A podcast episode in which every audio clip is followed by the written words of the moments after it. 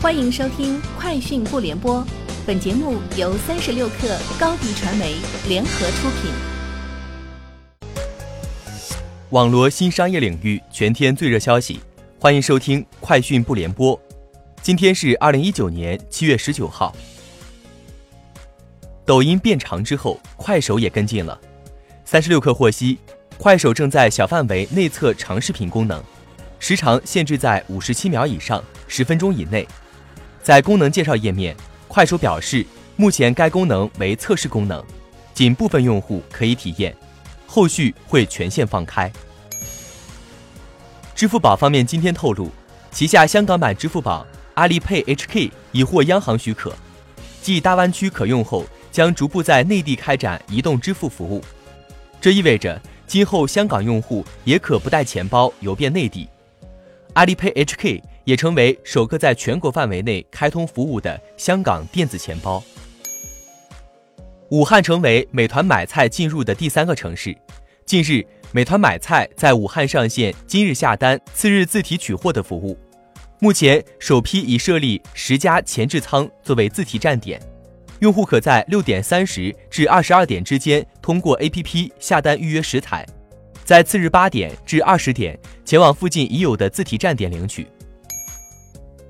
七月十五号，肯德基宣布上线新品串串和卤味，整体走川味路线。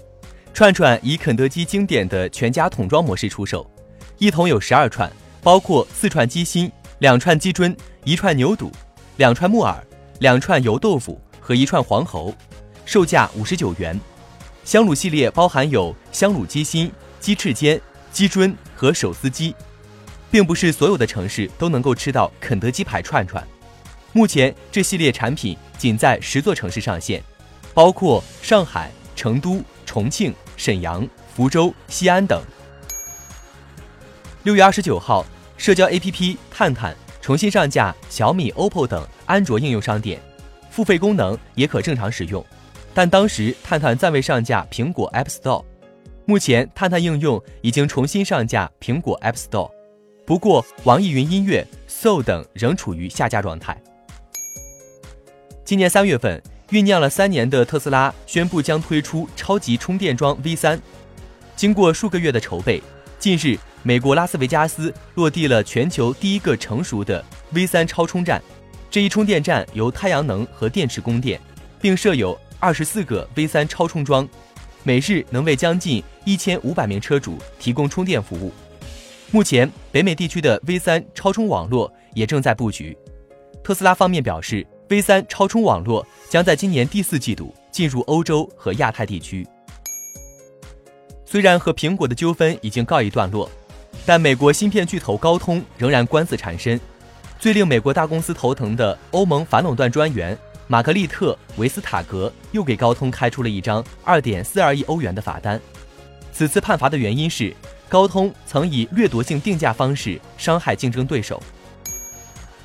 OYO 酒店今天表示，2.0模式试点一个多月以来，已签约1500家酒店，在上线的一千家酒店中，整体入住率达百分之八十。